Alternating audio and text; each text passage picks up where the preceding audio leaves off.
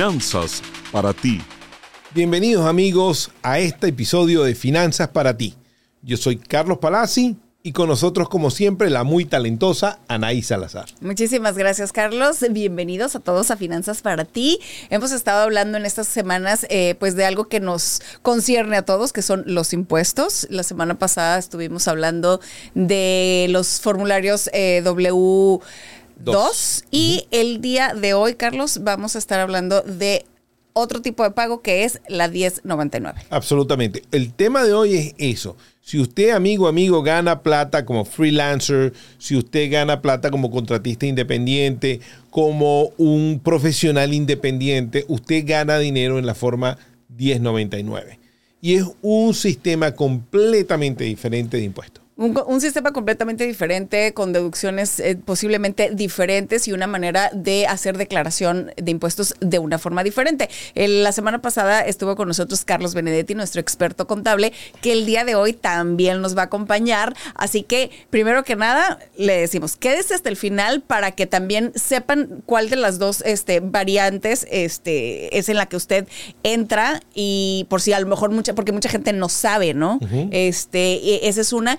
Y la otra es que, bueno, pues una vez más le recordamos que hay que suscribirse al canal y también recomendarlo para que otras personas también se puedan beneficiar de todos los temas que aquí se dicen. Absolutamente. Y vamos a entrar en materia ya muy pronto. Vamos a ir a un corte, pero antes del corte, recuerde, amigo, quédese hasta el final porque todas las deducciones.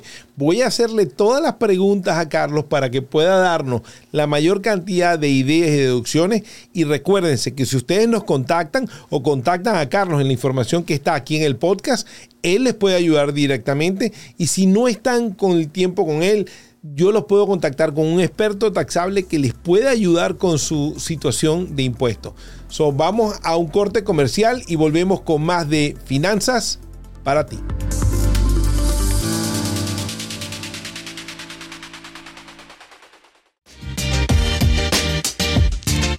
Soy Rafa Ziegler. Oye, en Uno Production estamos creando nuevo contenido para la comunidad hispana. Padrísimo. Así que te invito a que veas Pa' Variar con tu servidor, donde tenemos pláticas, conversaciones, cotorreo, lloramos, reímos. Es un podcast a todo dar. Lo puedes ver en YouTube o en tu plataforma favorita de podcast lo puedes escuchar. Así que no te lo pierdas. Pa' Variar con servidor Rafa Ziegler.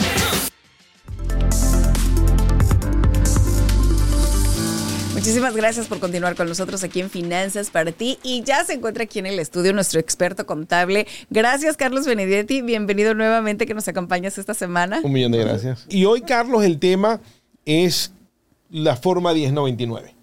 Y eh, yo creo que la primera pregunta es, ¿qué es la forma 1099 y quién es la persona que usa esta forma para eh, pagar sus impuestos? Bueno, la forma 1099 generalmente se asigna a cualquier persona que trabaja por su cuenta, por cuenta propia, o cuando le pagamos por servicios a terceros. Generalmente cuando hacemos pagos a terceros sobre 600 dólares, debemos entregarles una forma 1099. Y esa es la razón que algunas veces eh, recibimos la forma 1099. Perdón, ¿qué sería? ¿Pagos a terceros te refieres como un servicio como por ejemplo de jardinería o de Correcto. el de la alberca? ¿Eso, ¿A eso podría ser? Eso es, sí, ah, justamente. La persona que limpia la casa, todo ese ¿Y tipo la, de Y la diferencia entre una W2 y la 1099 es prácticamente que el de la W2 trabaja para una empresa como empleado así de diario y el otro puede ser eventual. Sí, la gran diferencia es que la persona que trabaja con forma W2 ya pagó sus impuestos o prepagó bastantes impuestos y la, forma y la persona que trabaja independiente o que recibe la forma 1099 en este caso no ha pagado sus impuestos. Ese dinero no ha sido taxado y es cuando tenemos que eh, enfrentar a la IRS para ahí ver siempre, siempre, siempre, o sea, vas a tener el dinero de, completo, o sea, ahí nadie te va a retener nada, así no, ahí, no esperes nunca que te va a haber un reembolso. Así es. Hay que estar preparado. Hay que estar preparados para pagar. Y las personas que reciben 1099 tienen deducciones como las personas que tienen una W2. Hay una deducción estándar, hay una deducción que va por ítem por ítem que es más extensa? ¿Cómo es la situación? Es exactamente igual, todos recibimos la misma deducción estándar según nuestro estado civil, pero la gran diferencia es que tenemos un ah, tax adicional, un impuesto adicional que es la contribución al seguro social, ¿cierto? Que la pagamos dos veces. Por eso es tan caro ser... ah, por eso es tan caro la declaración cuando trabajamos por nuestra cuenta, porque pagamos el seguro social como empleado y como empleador. Por lo tanto, es casi un 15%. eh, Lo que se va a pagar al seguro social. Correcto. Ok. Oye, por ejemplo, vamos a suponer, yo, eh, porque nunca sé, no- yo no sé cómo funcionaba, ¿no? Pero, pero ahorita a ver si me sacas esta duda. Yo tenía un empleo en una empresa. Y yo, pues, o sea, como dices tú, mi, mi empresa me retenía esa parte de los impuestos. Pero además, o sea, por ejemplo, yo que trabajo en televisión, a mí me contrataban por otro lado, por otra empresa, para conducir la posada navideña. Consultoría. Y entonces ellos me, me pagaban pues un cheque extra que no tiene nada que ver con mi empresa, ¿no? Entonces ellos pues me tenían que dar esta forma, me imagino, 1099, para que cuando yo haga mis impuestos, yo la, yo la empate junto con los impuestos que yo ya hago en mi empresa. Los impuestos que yo ya hago en mi empresa y que a lo mejor me salen a favor, eso mismo, me, o sea, mi contador me ayudaría a, a- a que los impuestos que tengo que pagar de acá se emparejen. Sí, seguramente. eh, también tienes que tomar en consideración que tenemos dos tipos de ingresos, el bruto y el neto.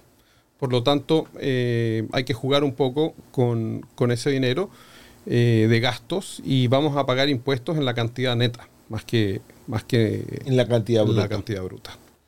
Cuando yo tengo, eh, en el caso de la 1099, si yo recibí 100 mil dólares, digamos, eh, con esos 100 mil dólares que yo recibí, yo me voy a deducir una cantidad de cosas que no me deduci- deduciría si tuviera una W2. Por ejemplo, la gasolina de mi carro, las millas que tardo para ir a donde vaya a hacer mi trabajo, ese tipo de cosas me las puedo deducir. Sí, 100% deducibles. En, en ambas... eh, todo gasto que tengamos para poder realizar un trabajo cuando somos independientes debería de ser un gasto y lo es, ¿cierto? Cuando tú dices gasolina y millas es gasolina o millas. O millas. Así es. Una o la otra. Una o la otra. Ok, Así importante saberlo. O sea, por ejemplo, en el caso de una persona, ¿no? Como yo, que tiene, o sea, que tiene un empleo y que además gana dinero, o sea, que tiene un empleo y, y que, y que cobra por una di- eh, W2, pero que además tengo la opción de ganar dinero por fuera, con, em- o sea, con, como te digo, ¿no? O sea, haciendo conducciones o cantando, o cualquier un comercial, lo que tú quieras. O sea, a lo, lo- lo que yo quiero entender es, ¿tengo el- el- la misma cantidad de deducciones en una y en otra o son diferentes? Son completamente diferentes. eh, Porque soy la misma persona, o sea, igual si puedo deducir ropa para hacer mi programa en la, en la, en la- en la empresa que me contrata de televisión, ¿por qué no puedo deducir ropa si voy a conducir un- una posada de una empresa de seguros, por ejemplo? Por supuesto, y es 100% deducible, sobre todo para las personas que trabajan frente a las cámaras, tienen deducciones muy ah, diferentes, ¿cierto? Hay, eh, podemos deducir nuestra apariencia personal, ¿cierto? Porque tenemos que estar frente a las cámaras, Correcto. entre otros. Pero, para contestar tu pregunta, claro, tú tienes tu trabajo en el que recibes tu forma W2, ¿cierto? Como empleada de un canal, por decir así, y aparte eh, hace otros trabajos por fuera para otras, otros networks, otros canales. Eso entra en lo que se llama el sketch OC, ¿cierto? En donde se declara ingresos por cuenta propia, independiente.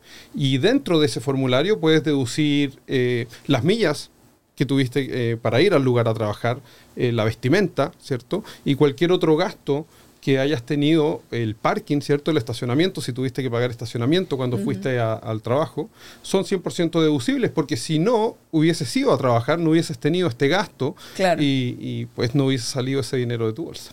Ah, o sea, sí, te entonces puedes sí son deducir diferentes. cosas diferentes en la 1099 que son mucho más amplias quizás que la W2. Correcto. Y antes de la pandemia, uno podía deducirse la mitad de lo que gastaba en comidas para reuniones de trabajo. Por ejemplo, yo iba a hablar con Anaís de un negocio, íbamos a un restaurante y yo podía deducirme la mitad del bill. Ahora tengo entendido que me puedo deducir todo el bill. Eso fue el año pasado, eh, que era 100% deducible las comidas en restaurantes. Y esto fue eh, un incentivo y fue más que nada ayuda para los restaurantes, ¿cierto? Ah. Y los negocios de comida que estaban ah, cerrados por la pandemia. No podían recibir gente, eh, pero seguían pagando su arriendo y, y tenían que mantener a sus empleados. Por lo tanto, uno de los incentivos que recibieron fue que cualquier comida eh, que tuvimos fuera era 100% deducible. Y esto ayudó más que nada a la industria de los restaurantes y a la industria de la comida a que tuviesen un poco más de ventas. Y para los que van a hacer impuestos ahora del- de los impuestos del año pasado, ¿ya no aplica el 100%? no, me parece 50. que eso expiró y era nada más durante el año Del- 2021. 21. Ok. Oye, una, una persona, por ejemplo, que, que, que, que cobra eh, por 10.99 y trabajó un día, para nada más un día con una empresa. ¿Cuánto es lo mínimo que tiene que ganar para exigir una form- un, un formulario? Esa es una buena pregunta. Eh, el mínimo a declarar es sobre 600 dólares. O sea, ¿cierto? de 600 para arriba. Sí, lo que pasa es que tenemos la deducción estándar. Ajá. Por lo tanto, depende de cómo recibimos ese dinero, ¿cierto? Pero generalmente sobre 3.600 dólares deberíamos de estar sometiendo una declaración. Lo más probable es que no vamos a deber nada y lo más probable también es que no recibamos nada. Porque si ganamos, podemos ganar hasta 12.000 dólares como empleados y nuestra deducción estándar de soltero son 12.000 dólares. Mm. Por lo tanto, el ingreso taxable es cero. Es cero. Así es. No hay que pagar nada las personas que ganan. O sea, Puede que se genere un pequeño reembolso, pero Sí, sí, sí, Sí. No, pero me refiero, digo, o sea, por ejemplo, tú vas a trabajar con una empresa, me dicen, oye, Anaís, te ven a conducirme una, así, ¿no? Un, un evento. Y entonces, o sea, yo para, si yo te cobro más de 600 dólares es porque va a generar ese formulario, o sea, Correcto. me lo tienen que dar. Correcto. Si la empresa no me lo da, vamos a suponer que me lo quiere pagar por debajo del agua o lo que sea, y yo de todas maneras voy con mi conteo y le digo, oye, ¿sabes que yo no me quiero meter en problemas? Yo gané 1.500 por una conducción, ¿qué onda? No me dieron formulario, yo no sé si la el señor lo va a declarar o no lo va a declarar, pero yo gané estos 1500 y los metí a mi cuenta, entonces yo los quiero declarar. ¿Se hace eso? ¿Es mejor Sí. no? ¿Qué es lo que tienes que hacer ahí? 100% recomendable hacerlo. Eh, como buen ciudadano podemos eh, declarar todo nuestro ingreso, a pesar de que la persona o la empresa no nos haya entregado el formulario para hacerlo. Por lo tanto, sin problema se puede hacer la declaración sin el formulario. Ah, o sea, no te va a decir, no, pero a ver, demuéstrame que esa persona te contrató esto, lo otro. O sea, no. Tú puedes decir, no, pues Eh, bueno, generalmente hay que tener un comprobante del ingreso, pueden ser los estados de cuenta de banco. Ah, ok. ¿Cierto? O sea, mientras tú digas, ¿sabes qué? Si yo aquí, aquí dice que yo tal día deposité 1.500 dólares, fue de eso. Correcto. Ok. tienes que tener una prueba de eso. Así y es. para las personas que nos están viendo y que tienen un income más grande, ¿qué pasa con estas personas? Digamos, no sé, un agente de bienes raíces o una persona que de pronto tiene un año donde hizo un cuarto de millón de dólares. Las deducciones, obviamente, esta persona va a pagar bastante impuesto porque no ha pagado nada de ese impuesto. Eh, muchas de estas personas crean compañías para hacer servicios. Por ejemplo, yo soy un, un agente de bienes raíces y creo una corporación Correcto. para que me genere marketing para mi servicio como agente de bien raíz. Este dinero que yo pongo en esa corporación es deducible de impuestos para la gente. Eh, es muy importante cuando una persona trabaja por su cuenta y tiene un ingreso alto, incluso hay un punto de quiebre en el que siempre se le dice a la gente ya es en el momento de incorporarte. ¿Por qué? Porque tiene que tener sentido también, ¿no? Eh, generalmente, ¿cómo se considera si me debo incorporar o no me debo incorporar? Eh, ¿Cuánto vas a pagar de impuesto sin incorporarte y cuánto te ahorrarías si te incorporas, ¿cierto? Y cuánto es el costo de mantener la corporación y hacer dos declaraciones, tiene que tener sentido. Pero generalmente, las ventajas de tener la corporación, y yo creo que te estás refiriendo a la corporación S, eh, que es una ventaja enorme, la verdad, tener ese tipo de estructura, porque nos permite eh, ahorrarnos bastante dinero en el, en el tax adicional del 15% que les comenté eh, para el seguro social. ¿Por qué? Porque al tener la corporación nos convertimos en empleados de esta corporación S. Y de la manera en que se hace es que tienes que tener un salario. El salario tiene que ser adecuado a tu puesto de trabajo, como si cualquier otra persona lo tuviese, ¿cierto? Pero si ganaste 100 mil dólares y tu, impuesto de- tu puesto de trabajo requiere un salario de 50 mil, vas a pagar ese 15% del seguro social y Medicare en los 50 mil dólares. Y los otros 50 mil dólares van a pasar libres de ese impuesto. Y ahí es donde está el gran ahorro de este tipo de estructura que usan muchos eh, corredores de propiedades y, y muchas Sí, empresas. Perdón, ¿la corporación S es algo parecido a un LLC o algo así? ¿O, o qué diferencia tiene con eso? La corporación S no nace. no se puede abrir una corporación S, se puede abrir una corporación LLC, ¿cierto? Se puede abrir una corporación C y luego la corporación S es eh, una, un, ¿cómo se dice? Es un entity eh, que se trata diferente para temas de impuestos con el IRS. Por lo tanto, el que permite que seas una corporación S es impuestos internos que te dice, ok, te vamos a tratar como una corporación S, pero sigues siendo Pero ellos un lo LLC. deciden. Ellos, ellos decidirían dependiendo de tu... No es que decidan, sino que hay ciertas reglas y tiempos para pedir eh, Ser tratado transformarse, por decir así, Ya. de LLC a una corporación S. Quiero que me, que me traten como una corporación S. ¿Por qué? Porque si yo soy el único dueño de la compañía LLC, el IRS no me reconoce como corporación. Y me vuelven a votar al Schedule C en mis taxes personales y de nuevo estoy con el 15% adicional del, del Social Security, ¿cierto? Que no es un tema de no pagarlo, sino que es un tema de tomar ventaja de las estructuras que ofrece impuestos internos para poder optimizar nuestros impuestos. Muy importante porque muchísima gente que yo conozco tiene eso, mucha gente que trabaja conmigo mi compañía, gente que hace 200, 300, 400, 500 mil dólares al año y hay gente que hace más.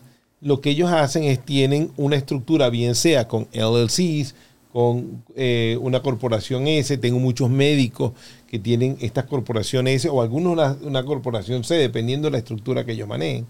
Pero esta gente usa estos vehículos para tener una estructura mucho más eficiente de pago, Correcto. en el cual ellos tengan la maxi- maximizan la deducción, pero están pagando lo justo.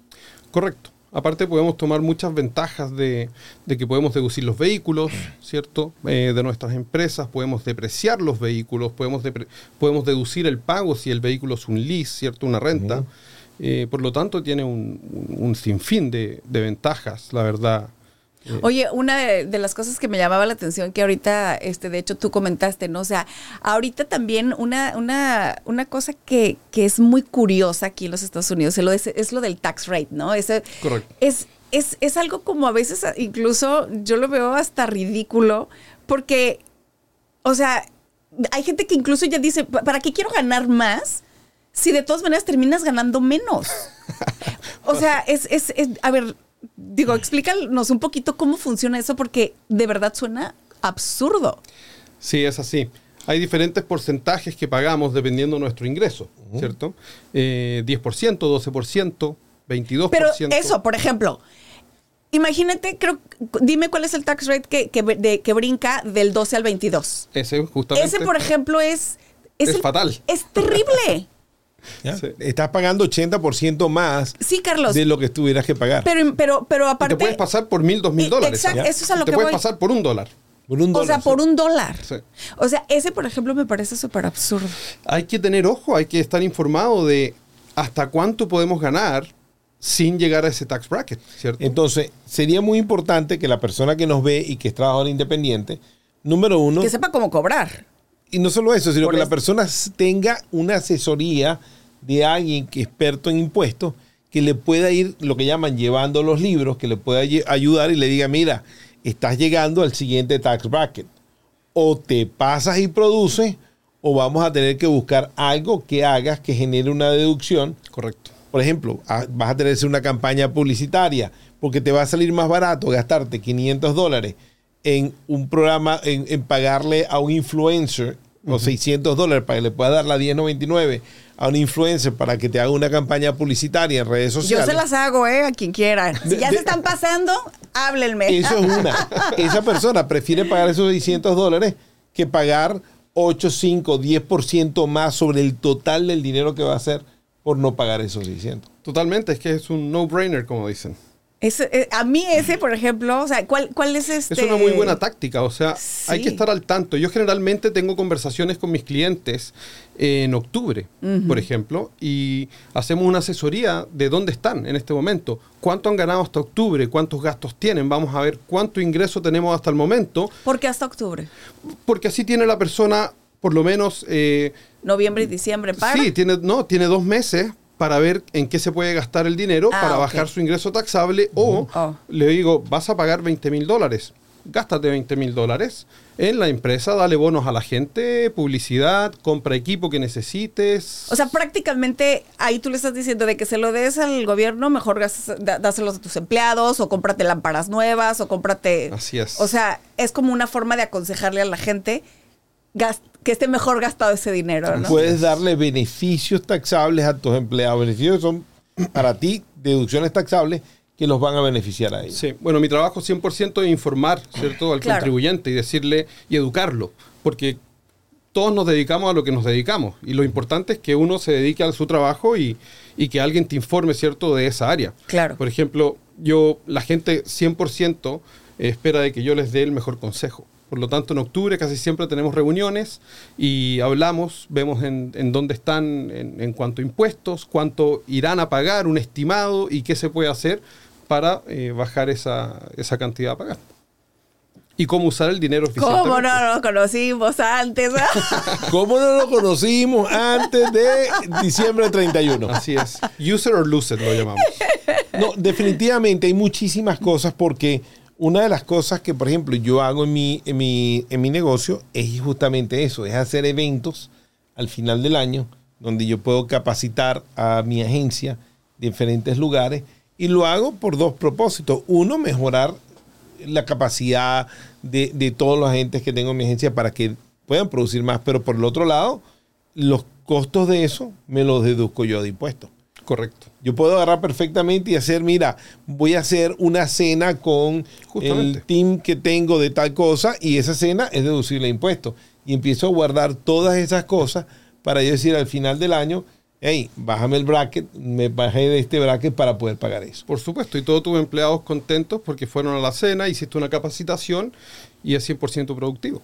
Sí, y, pe- y ese, ese es precisamente, o sea, el trabajo que tú haces, o sea, es guiar y orientar a la gente para que no Así tenga es. que... Y para lo- que tenga que pagar menos. El trabajo de un, de un preparador de impuestos, de un contador, de un abogado de impuestos es ahorrarle dinero a su cliente dentro de las normativas que se pueda, ¿cierto?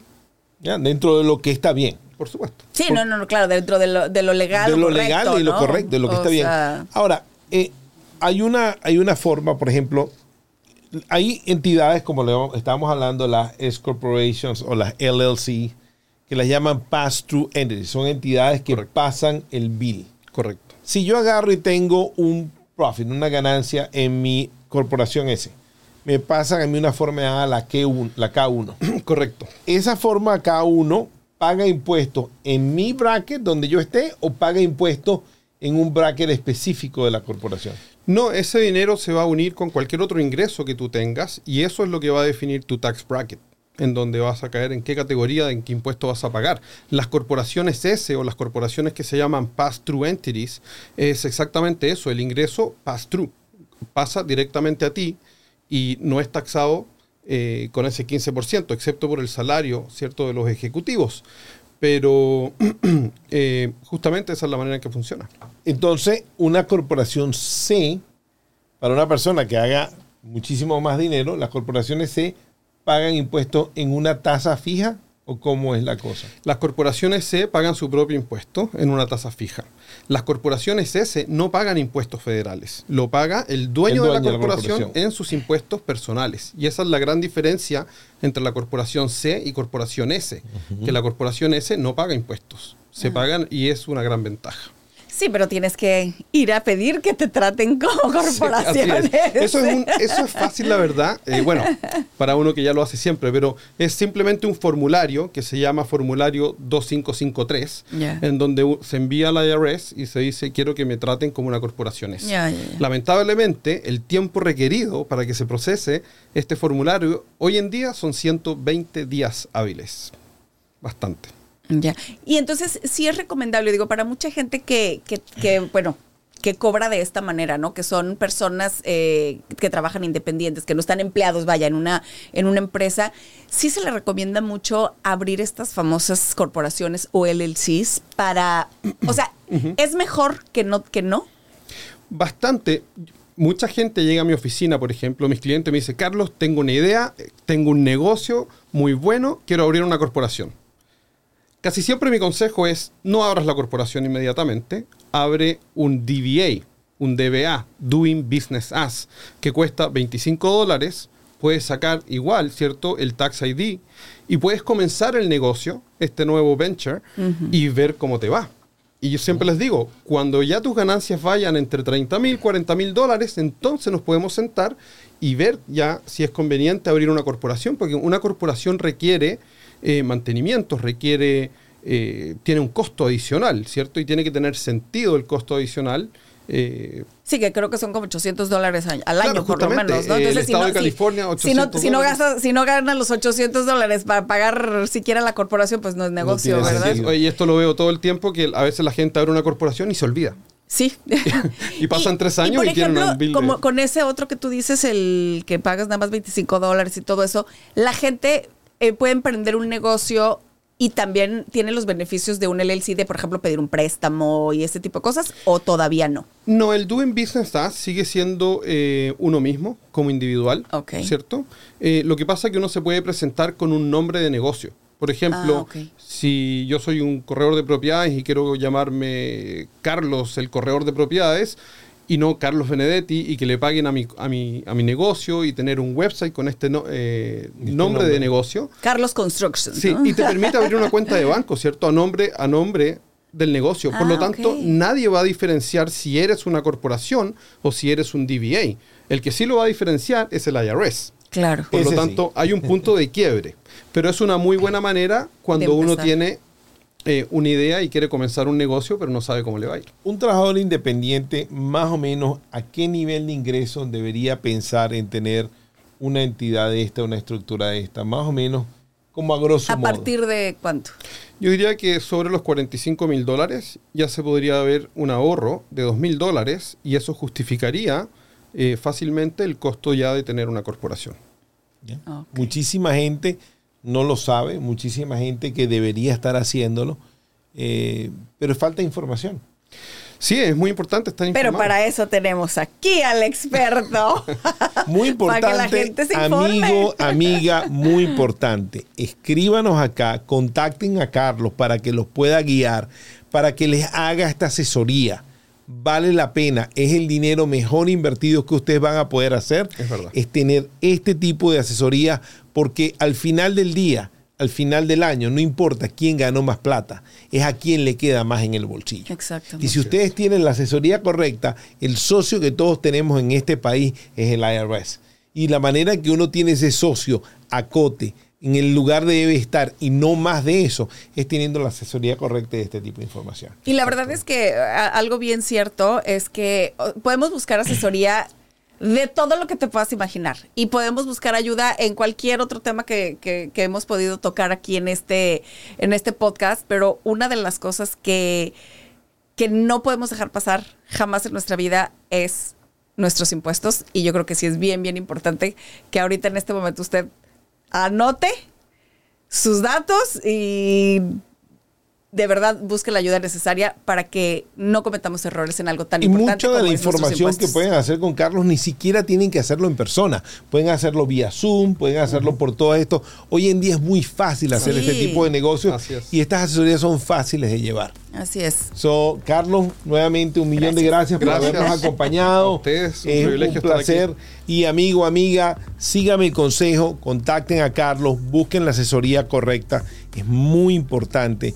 Y recuérdense la promesa que yo les hice. Si ustedes siguen los consejos que tenemos acá, vamos a hacer que su patrimonio sea del tamaño de sus sueños. Yo soy Carlos Palazzi Yo soy Anaí Salazar. y este ha sido otro capítulo muy interesante de finanzas para ti. Finanzas para ti es producido en los estudios de Uno Productions en Glendale, California. Producido por Carlos Palazzi y Christian Walter. Producción ejecutiva Luis Medina. Productor asociado Aleira Thomas. Postproducción Carlos Knight. Finanzas para ti es una producción de Uno Productions Inc.